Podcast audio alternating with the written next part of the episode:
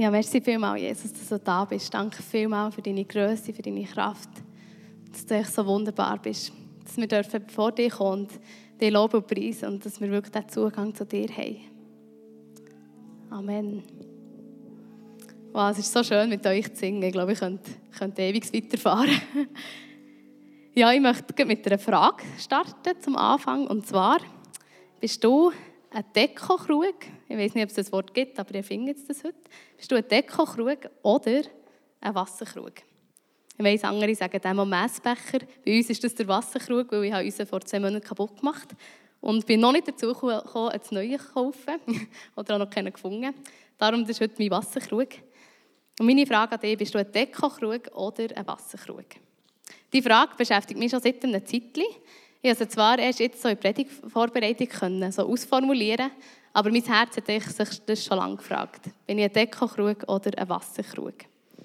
Und ich rede heute über ein Thema, das Gott schon seit dem Juli so ein bisschen mit mir dran ist.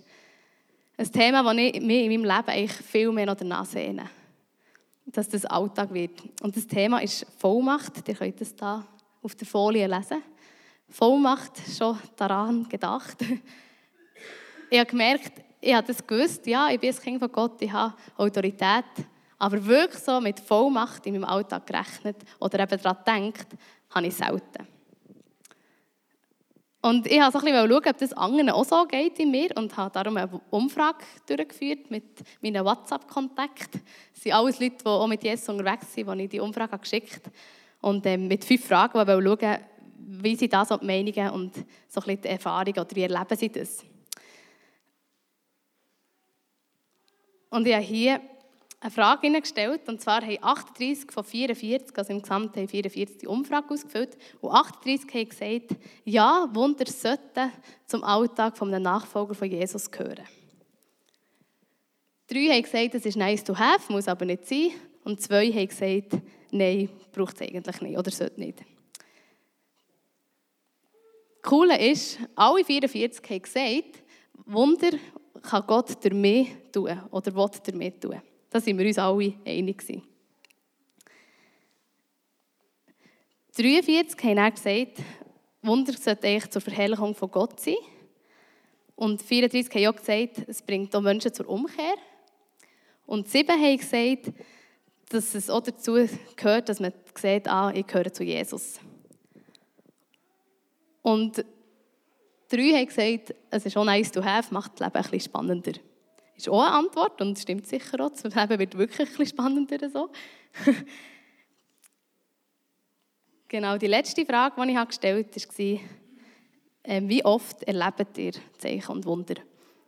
Und ihr seht da, ah nein, sorry, die Frage zuerst, ich sehe die Folie da nicht. Ähm, sehnst du dich nach mehr Zeichen und Wunder in deinem Leben? Und hier haben 33 gesagt, ja, ich sehne mich nach mehr. Neun haben gesagt, manchmal. Und zwei haben gesagt, nein, eigentlich nicht. Und die letzte Frage war, wie oft erlebst du Zeichen und Wunder? Und da haben zwei gesagt, sie erleben das täglich. Neun haben gesagt, wöchentlich. 20 haben gesagt, monatlich. Und 13 haben gesagt, selten bis nie. Und natürlich da immer die Frage, ja, okay, was zählen wir zu Zeichen und Wunder? Reden wir da von ähm, sehr grossen, offensichtlichen oder von kleinen. Für mich gehört da alles drin. Aber ich habe mich gefragt, als ich die Umfrage also ausgefüllt und ich habe mich gefragt, wenn ich sage, dass Gott mir Zeichen und Wunder tun kann, und wenn ich sage, es sollte ich zum Alltag von einem Nachfolger von Jesus gehören, und wenn ich sage, dass Gott das verherrlicht wird und dass Menschen so umkehren und Buß tun, wieso erlebe ich es nicht täglich? Weil ich habe nicht täglich angekreuzelt, ich auch nicht wöchentlich angekreuzelt. Und das, die Frage hat mich beschäftigt, weil ich dachte, hey, eigentlich ist es etwas mega Wichtiges, aber ich erlebe es so selten und häufig rechne ich eben auch nicht einmal damit. Und meine Predigt geht nicht um Zeichen und Wunder, weil Zeichen und Wunder sind einfach ein Werkzeug. Wir beten nicht Zeichen und Wunder an, wir suchen auch nicht Zeichen und Wunder als unser Höchstes in unserem Leben, um das geht es nicht. Aber sie sind halt wie messbar. Es ist wie etwas Messbares von dieser Vollmacht. Aber ich weiß, dass Vollmacht auch noch so viel mehr ähm, beinhaltet. Auch viel Verborgenes, das man nicht sieht, was genauso kraftvoll, genauso wichtig ist. Ich rede heute vielleicht manchmal von Zeichen und Wunder, aber mehr eben, weil das sichtbar und messbar ist. Aber alles andere gehört für mich da auch rein.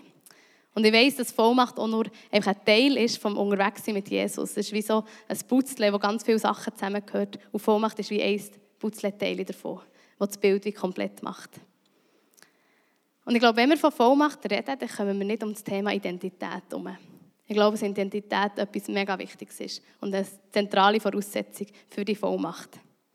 Wir haben zusammen 1. Mose 1,28 gelesen. Jesus, also Gott hat die Menschen geschaffen, hat die Erde geschaffen und hat nachher Adam und Eva einen Auftrag gegeben. Und zwar hat er ihnen gesagt, seid fruchtbar, mehret euch, füllt die Erde, macht sie euch untertan und herrscht über die Fische im Meer, über die Vögel im Himmel und über alles Lebendige, was sich bewegt auf der Erde. Das hat er den Menschen als Auftrag gegeben. Hey, herrscht über die Welt, macht sie euch untertan. Und wenn wir uns so vorstellen, wie die Herrschaft heute noch aussehen würde, wenn wir so im Garten Eden leben würden, ich glaube, die wäre wunderbar und perfekt. Weil alle Leute in dieser Nähe zu Gott würden sein. Gott war mit Adam und Eva dort im Garten. Und ich glaube, wenn wir heute noch dort wären, dann wäre die Herrschaft in der Nähe vom Vater und aus der Beziehung zu ihm. Und ich glaube, dass die ganze Welt ihn wird ehren weil wir ihm so nahe sind. Aber wir wissen, die Schlange ist gekommen, die für den Teufel steht, und hat Eva verführt und hat gesagt, du meint Gott das wirklich ernst. Gott hat den Menschen gesagt, sie sollen nicht von, von einem Baum essen aus dem Garten. Und die Schlange ist gekommen und gesagt, meint ihr das wirklich ernst? Ist das wirklich so schlimm, wenn du jetzt von diesem Apfel isst oder von diesem Baum isst? Und Eva hat angefangen, Gott misstrauen. Sie hat mehr an Schlangen vertraut und hat von diesem Apfel gegessen und schließlich der Adam auch. Als eigentlich, und eigentlich damit gezeigt, hey, ich vertraue Gott auch doch nicht ganz. Und es ist passiert, dass sie aus dem Garten haben müssen und ein Teil von der Finsternis ist in unserem Alltag Realität geworden. Eifersucht, Egoismus, Angst, Stellen, Töten und so weiter. Wir kennen das alle, das ist irgendwo in unserem Alltag. Und was ist da passiert? Was ist dort passiert, von dem Moment an, wo sie aus dem Garten müssen? Die Menschen haben eigentlich am Teufel ein Einverständnis gegeben, einen Teil der Macht zu haben in unserem Alltag. Sie haben ihn wie mitherrschen Weil wir lesen nie in der Bibel, dass irgendwie der Teufel mit Gewalt hat können Herrschaft an sich reissen Das lesen wir nicht, weil er das nicht kann. Er kann das nicht. Aber er kann sich das Einverständnis von uns holen. Und das ist noch heute so, wenn ich mein Leben anschaue, ich weiß genau, zu was ich die Türen auf. Tue ich ihm die Türen auf und lasse ihn dort irgendwie mitreden in meinem Leben. Und es ist noch spannend, wir lesen, dass Jesus, Gottes Sohn, auf die Welt gekommen ist als Mensch. Und auch er war in der Wüste und ist vom Teufel verführt worden. Oder der Teufel hat es probiert, ihn zu verführen. Und zwar ist er mit ihm auf einem Berg und hat ihm alles gezeigt und hat gesagt, dir will ich all diese Macht und Herrlichkeit geben, denn sie ist mir übergeben und ich gebe sie, wem ich will. Wenn du mich nun anbetest, so soll alles dir gehören. Und ich bin immer so über diesen Satz, den habe ich irgendwie gar nicht so wahrgenommen, denn sie ist mir übergeben. Erst als ich das Buch von Bill Johnson habe gelesen ähm, «Der Himmel bricht herein» heißt es, und er über diesen Satz hat geredet, habe ich gemerkt, ah ja, er kann sich nicht Herrschaft nehmen, der Teufel, das kann er nicht, er hat nicht die Kraft und die Macht. Aber wir können sie wie übergeben. Und gleichzeitig hat er hier wieder versucht, eigentlich wie dann schon im Garten Eden, eine Rebellion gegen Gott anzuzetteln. Er hat wie Jesus eine Abkürzung gezeigt zu der Herrschaft, wo ich aber glaube, dass er ihm die gar nicht hätte geben können. Aber wenn Jesus da wie darauf hineingehauen wäre, dann wäre eigentlich der ganze Zweck für sein Kommen für nichts gewesen. Und zwar die Rettung von uns Menschen und die Wiederherstellung von der Beziehung zum Vater. Und Jesus hat ihm ganz klar gesagt, hey, nur Gott wird angebetet und nur ihm allein wird dienen.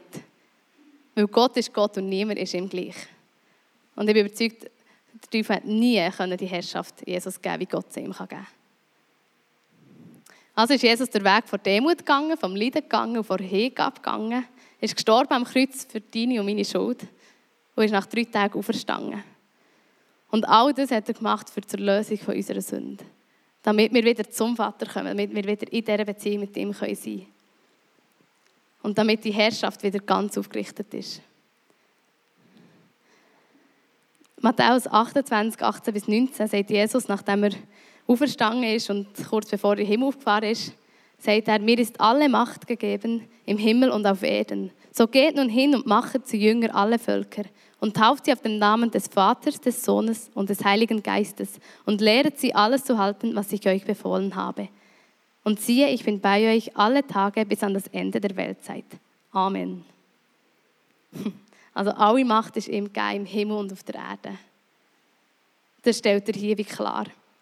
Und jetzt gibt er den Jüngern nochmal einen Auftrag und eigentlich mit dem gleichen Ziel wie dann zumal im Garten Eden. Und zwar, dass die Welt voll ist von Leuten, die in Beziehung mit Gott leben. Dass die Leute das Evangelium hören und können umkehren und wieder zum Vater kommen und sie ihm alle Ehre geben. Das ist eigentlich das gleiche Ziel wie dann zumal im Garten.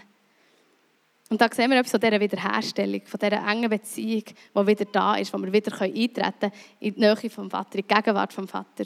Und ich finde es so gewaltig, dass dann, wo Jesus gestorben ist, der Vorhang im Tempel ist gerissen. Der Vorhang, der das Allerheiligste abtrennt, wo die Herrlichkeit und die Gegenwart von Gott in so einem Maß da war, dass man es eigentlich nicht hätte ausgehalten wenn man dort wäre. Dass nur einmal im Jahr ein Priester dort rein können, aber mit ganz vielen Voraussetzungen. Und dann, als Jesus gestorben ist, ist der Vorhang gerissen und der Zugang ist frei geworden. Und ich weiß, wir haben das schon manchmal gehört. Aber ich glaube, wir können es nicht genug hören. Und wir wissen, okay, jetzt ist die Herrschaft geklärt. Gott hat alle Macht schon immer gehabt und wird so immer haben. Und jetzt ist meine Frage, was ist mit uns? Was ist unsere Stellung in dem Ganzen? Philipper 3,20, da sagt der Paulus, dass wenn wir Jesus nachfolgen, dass unser Bürgerrecht im Himmel ist. In anderen Übersetzung heißt unsere Heimat ist im Himmel. Und im Johannes 14, 1 bis 4 sagt Jesus, dass er zum Vater geht und dort geht Wohnungen parat machen und dass er wieder wird kommen, uns wird holen und wir mit ihm dort werden wohnen. Also wenn wir Jesus nachfolgen, dann wissen wir, woher wir kommen und woher wir gehen und warum wir hier sind. Und das ist gewaltig, finde ich. Das Leben macht so viel mehr Sinn, wenn man weiß, okay, woher komme ich und woher gehe ich. Kolosser 1, 13 bis 14 sagt, er hat uns errettet aus der Macht der Finsternis und hat uns versetzt in das Reich seines geliebten Sohnes, in dem wir die Erlösung haben, nämlich die Vergebung der Sünden. Also wir sind nicht mehr unter der Macht der Finsternis, sondern im Reich vom Sohn. Wir sind versetzt worden ins Licht. Und was bedeutet das? Das bedeutet, wir sind Kinder von Gott. Das bedeutet, wir sind Erben. Das steht im Römer 8, 17. Wenn wir Kinder sind, dann sind wir auch Erben. Und wenn wir Kinder Gottes sind und Erben sind, das heisst, alles, was am Vater gehört und was am Sohn gehört, gehört auch uns. Und als Jesus in den Himmel gefahren ist, hat er gesagt, hey, ich gebe euch meinen Beistand, ich gebe euch den Heiligen Geist. Und der wird euch alles lehren, er wird euch an alles erinnern, was ich gesagt habe. Und der Heilige Geist, der lebt in uns und er wirkt in uns. Und er ist die Kraft, die in uns ist. Und mit ihm dürfen wir rechnen. Also wir wissen, wir gehören zu dieser Königsfamilie von Gott. Und ich sage das nicht, um unser Selbstbewusstsein aufzupolieren und dass wir dann alle so richtig ähm, selbstbewusst in die Woche gehen Nein, weil im Römer 8, 17 steht auch, dass wir auch werden leiden wegen dem. Dass wenn wir Erben sind, werden wir auch am Leiden teilhaben, was Jesus hatte. Also es ist nicht nur alles Friede, Freude, Eierkuchen. weil ja, unsere Heimat ist im Himmel. Sie ist nicht auf der Welt. Und das heisst, wir werden anders denken, anders handeln als die Welt. Und die Welt feiert das überhaupt nicht. Das haben wir vielleicht alle schon erlebt, dass Ablehnung, Widerstand da ist. Aber das ist okay, weil wir haben unsere Heimat im Himmel, nicht auf der Welt. Wir werden anders sein und wir glauben, wir werden immer mehr anders werden, weil wir anders denken. Aber Kinder Gottes sein bedeutet voll und ganz auf den Vater zu setzen. Und nicht auf unseren Verstand oder auf unsere Mitmenschen oder auf die Gesellschaft. Es bedeutet, dass wir so leben, wie es ihm gefällt und dass wir glauben, dass Jesus Gottes Sohn ist. Und dass wir durch ihn gerettet sind. Kinder Gottes sein bedeutet auch Demut, weil wir wissen, wir können nichts aus uns selber tun. Nur durch den Vater und durch den Heiligen Geist, der in uns ist.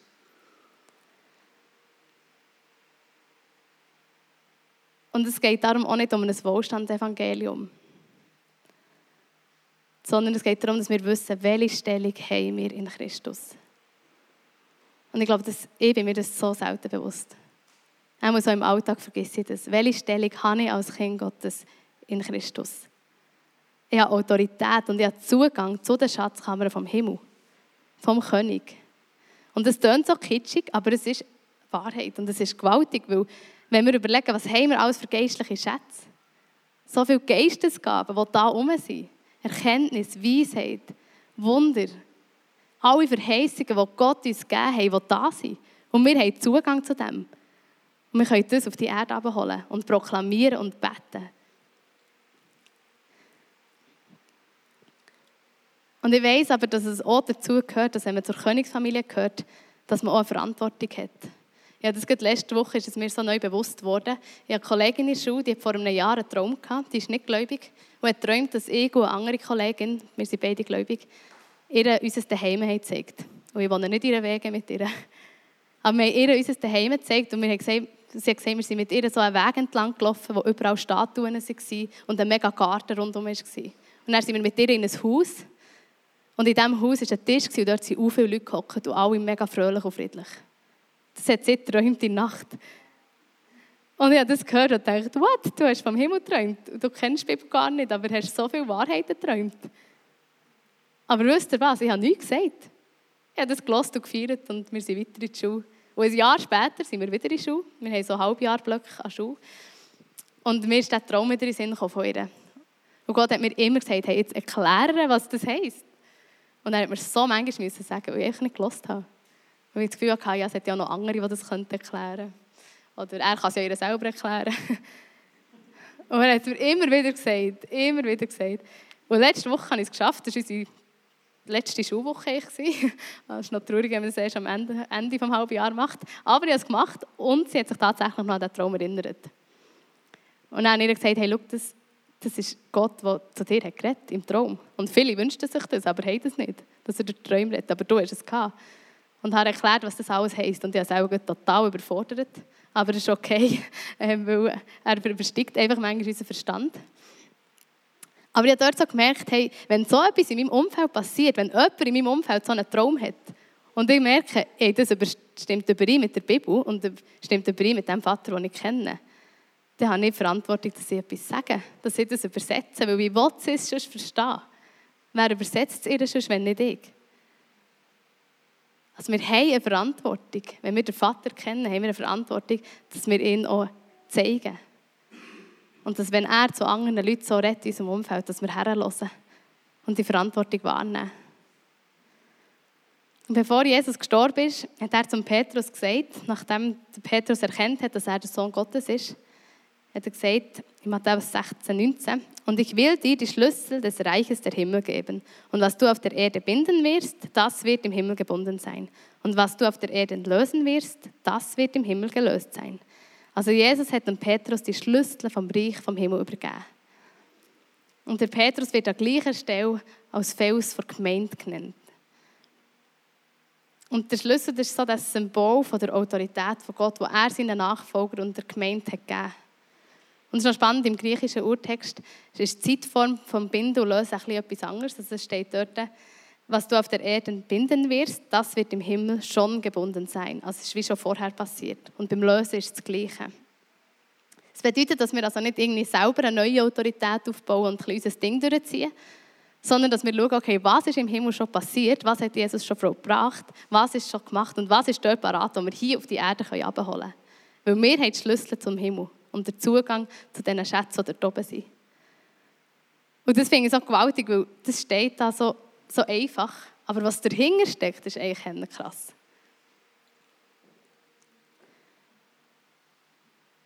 Und das bedeutet, dass wir Sünden aufdecken können, dass wir Gottes Gerechtigkeit und Gnade erzählen können. Es bedeutet, dass wir Gottes Absichten auf dieser Welt beten und proklamieren können. Dass wir dämonische Mächte einschenken und bezwingen können dass wir Heilung aussprechen können und dass wir Menschen aus geistlicher Gefangenschaft befreien können.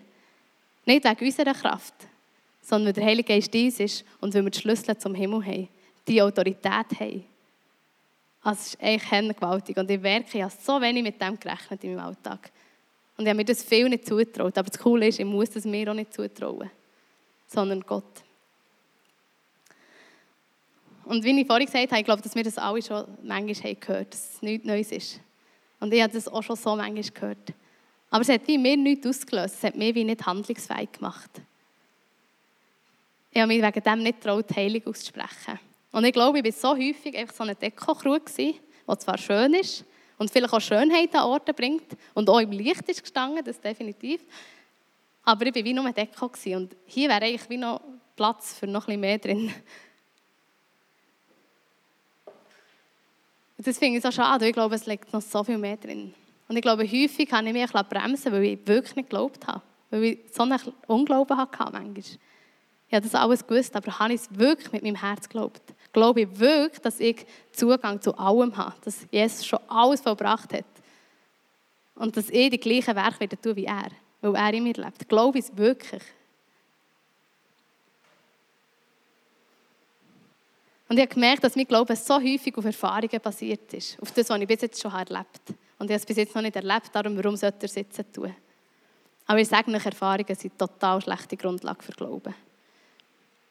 Weil Erfahrungen, Verstand und Gefühl schenken Gottes Wirken in unserem Leben massiv ein. Wir können Gott nicht einschränken, wir können ihn nicht klein machen, aber wir können sein Wirken in unserem Leben einschränken. Weil wenn wir nicht damit rechnen, wie sollte er es tun? Und wenn wir das nicht erwarten, warum sollte er es tun? Wieso sollte er es in unserem Leben tun, wenn wir es nicht erwarten? Hebräer 11,1 steht, das ist aber der Glaube eine feste Zuversicht auf das, was man hofft eine Überzeugung von Tatsachen, die man nicht sieht. Also Glaube bewegt sich außerhalb vom Verstand von uns Menschen. Es ist ein Wissen, es ist etwas da, aber ich sehe es nicht, aber ich weiß, es ist da. Ich habe den Glauben und ich habe die Schlüssel zum Himmel und ich weiß, es ist da. Ich weiß, es ist vollbracht, ich weiß, es ist gemacht. Also durch die Nähe zum Vater und durch den Heiligen Geist, der in uns lebt und mit der Haltung, die Wille soll geschehen, im Himmel und auf der Erde. Oder so wie im Himmel, so auf Erden können wir den Himmel abnehmen auf die Erde. Und ich glaube, wir müssen anfangen, weniger den Blick so auf unsere Erde und auf das, was rundherum ist, haben, sondern vielmehr auf das, was ist da oben. Was will Gott eigentlich hier auf unserer Erde tun? Was will er uns jetzt schon geben? Und so oft bin ich eingeschränkt, oder ist mein Blick eingeschränkt von meinem Alltag, von dem Beschäftigen zu sein. Ich nehme mir manchmal gar nicht Zeit, um zu schauen, okay, was ist eigentlich da und was will Gott jetzt hier tun so selten nehmen wir Zeit, weil alles so schnell läuft. Und ich so eingespannt bei allen Sachen. Aber ich glaube, es, ist, es lohnt sich und wir müssen uns die Zeit nehmen. Wir müssen uns die Zeit in unserem Alltag nehmen. Und zum Gehorsam, zum Glauben gehört auch Gehorsam. Und ich weiß, das hören wir nicht gerne. Aber es ist einfach so. Ich glaube, wenn wir nicht gehorsam sind, dann werden wir nie das erleben, was Paulus erlebt hat. Oder was die Jünger von Jesus erlebt haben. Weil die so viel Gehorsam gebraucht das tun, was sie gehört haben. Simon und Danilo haben vor etwa zwei oder drei Wochen eine Predigt über Finanzen gehabt. Und ich habe gemerkt, es hat eigentlich mega viel zu tun mit dem heutigen Thema. Auch wenn man das vielleicht so im ersten Moment nicht denkt. Weil das Prinzip ist eigentlich das Gleiche. Wenn Gott uns sagt, hey, gib dem einen Teil von deinem Geld, dann tun wir das im Gehorsam und im Glauben darauf, dass er uns genug gibt, dass er uns versorgt. Und das Gleiche ist, wenn er uns sagt, hey, gang für Heilung beten dann gehe ich im Gehorsam und im Glauben darauf, dass er mich mit seiner Kraft versorgt. Also das Prinzip ist eigentlich das Gleiche. Ausser, es gibt so einen kleinen, mühsamen Unterschied. Und den habe ich letzte Woche im Zug erlebt. Äh, ich hatte so das Gefühl, dass Gott wie der Person nicht mehr etwas sagen will. Also es war so im Viererabteil nicht mehr. Und ich wusste, das heisst, ich muss jetzt aufstehen und so in einem Zug, der halb voll ist und mucksmäuschen still ist. Und das ist nicht eine Haltestelle in der Nähe. Du stehst auf, dann schauen alle so und denkst, okay, was macht jetzt die? Und wenn du dann noch anfangen zu reden, dann tut zwar jeder so, als würde er auf seinem, seiner Zeitung oder auf seinem Handy etwas lesen, aber ich höre alle mit dem Ohr, was wird da geredet. Also ich bin genau so im Zug. Und dann, wenn sie hören, ah, die kennen einander nicht, dann wird es erst recht spannend. Was reden jetzt die da? Und genau so habe ich mir das vorgestellt. Ich habe gewusst, okay, wenn ich jetzt das mache, dann lässt einfach alles. Und wenn er das nicht passt, dann ist es peinlich.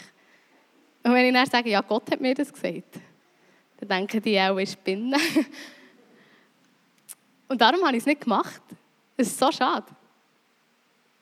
Ich habe 40 Minuten Zeit gehabt und ich habe es nicht geschafft.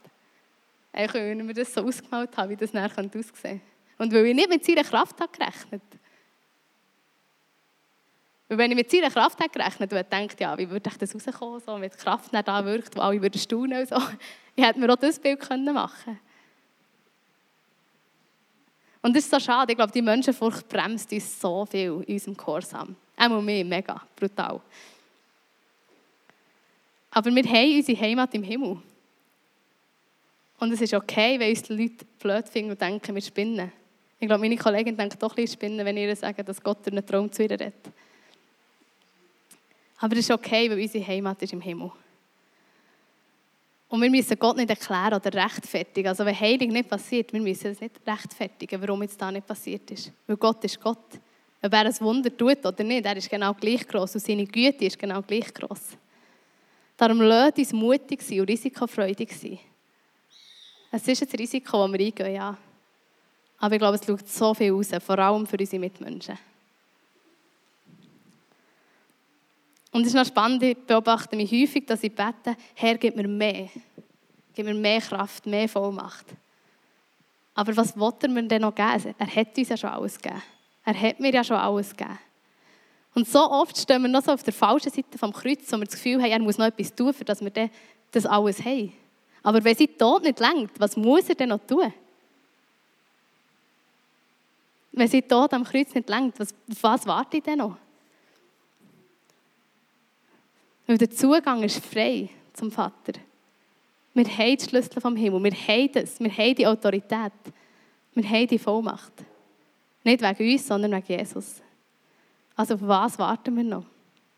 Bin ich ein Dekokrug oder bin ich ein Wasserkrug, der gefüllt ist mit der Kraft vom Heiligen Geist? Der gefüllt ist mit dieser Vollmacht. Und das kann weitergehen, sodass auch andere etwas davon haben. Und es ist okay, wenn es manchmal ein bisschen schüttet. Das ist voll okay. ich glaube, es ist schön, wenn wir einfach denken, ja, dort, dort tun wir auch etwas ausstrahlen. Wir repräsentieren vielleicht auch etwas von diesem Himmelreich. Aber wenn wir noch Kraft weitergeben, hey, ich glaube, da passiert noch so viel mehr in unserem Umfeld. Und zwar nicht, dass die Leute ab uns staunen, sondern ab Gott. Und ich finde es auch spannend, wenn ich so mit Leuten rede, wie sie die Christen sehen oder die Kirche sehen, dann höre ich entweder, ja, es sind alles Heuchler, oder ja, das sind alles so nette Leute, die sich so für die Gesellschaft einsetzen und ein gutes Leben führen und die sich für ihre Nachbarn und so einsetzen. Aber wisst ihr was, ich bin leid, nur nett sein. Nett sein ist gut, das ist okay und wir müssen, und unser Charakter muss auch stimmen, absolut. Aber ich will nicht nur nett sein. Ich will, dass wenn Leute mein Leben anschauen, dass sie sagen, hey, die haben etwas, was ich nicht habe. Die leben ihre Kraft in, die ist nicht menschlich. Ich möchte, dass das die Leute von meinem Leben sagen.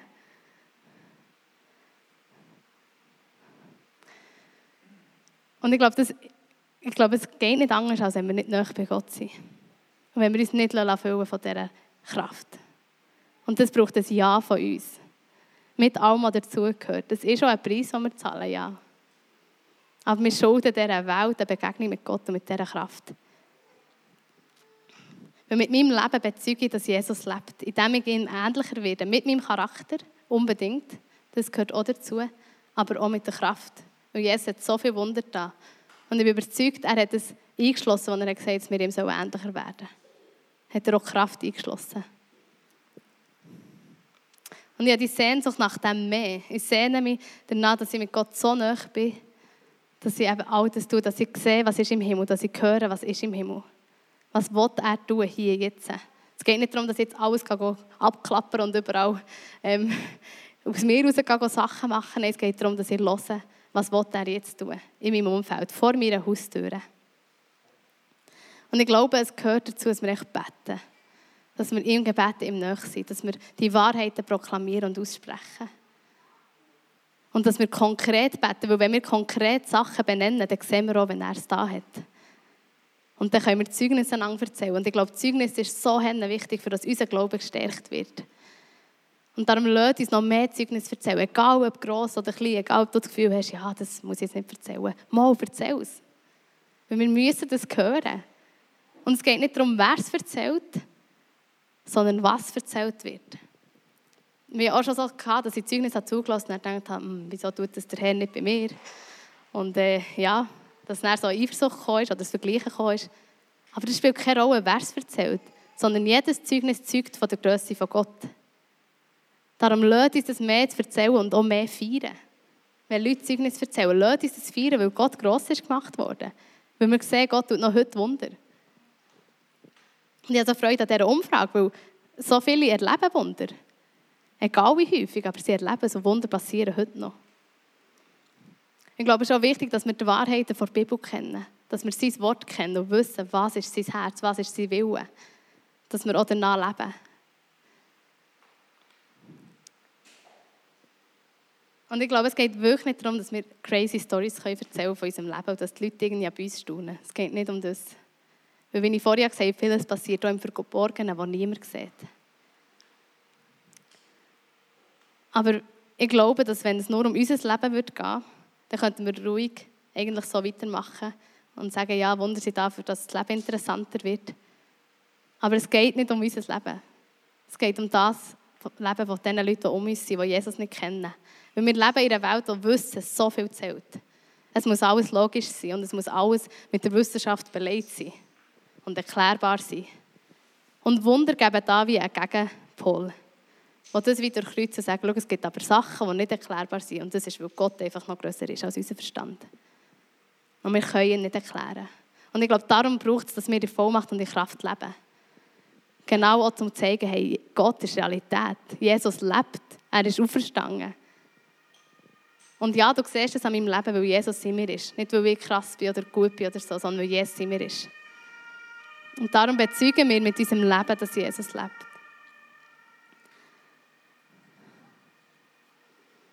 Und ich weiss, das kann manchmal auch ein bisschen Stress und Druck auslösen, so ein Thema, dass man das Gefühl hat, oh, jetzt muss ich, jetzt muss ich Vollgas geben und jetzt muss ich doch das in meinem Alltag sehen.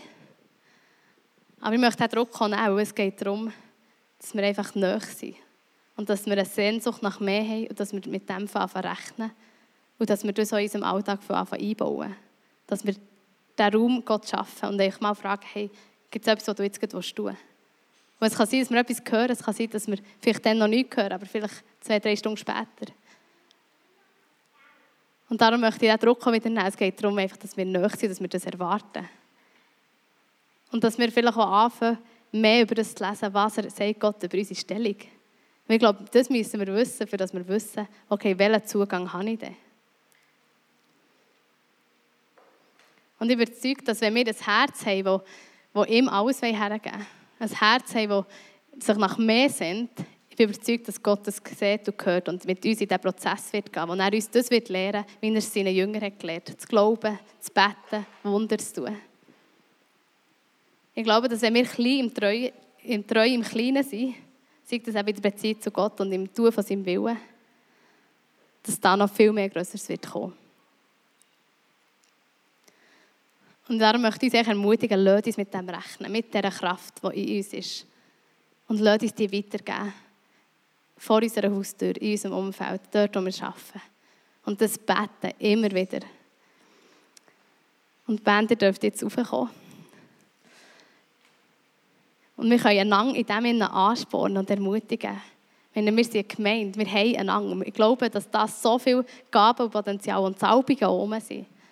Und so viele Erlebnisse schon mit Gott gemacht wurden. Lass uns das einander erzählen und einander ermutigen. Und vielleicht auch nachfragen, hey, wie sieht das aus bei deinem Alltag? Wie lebst du das? Und wenn wir uns Fortschritte wünschen, dass wir das einander teilen. Weil wir sind eine Gemeinde, wir sind eine Familie, wir müssen nicht allein, allein kämpfen. Wir haben einander. Und wir werden das jetzt in der Worship-Zeit einfach auch machen. Hey, wenn du das Gefühl hast, du möchtest neu im Gebet, dann kick den neben dir an und frage, wer für dich betet. Weil wir haben alle die gleiche Voraussetzung als Kinder Jesus, als Nachfolger Jesus. Sind wir Erben, haben wir Vollmacht, haben wir Zugang und wir können das übereinander aussprechen. Wenn du merkst, du wünschst dir mehr von dieser Kraft, dass die mehr in deinem Leben sichtbar ist, wenn du merkst, deine Identität ist wie noch nicht so gebödelt oder dein Glaube ist noch zu klein, hey, dann beten wir doch füreinander. Das Ministry-Team ist auch da. Die beten auch gerne für euch. Ihr dürft auch zu ihnen gehen. Aber lasst uns miteinander das suchen und ersehen und erwarten. Ich glaube, dass er auch heute Morgen hier Durchbruch kann schenken kann. Und das erwarte ich auch. Auf seine Art, wie er es tut.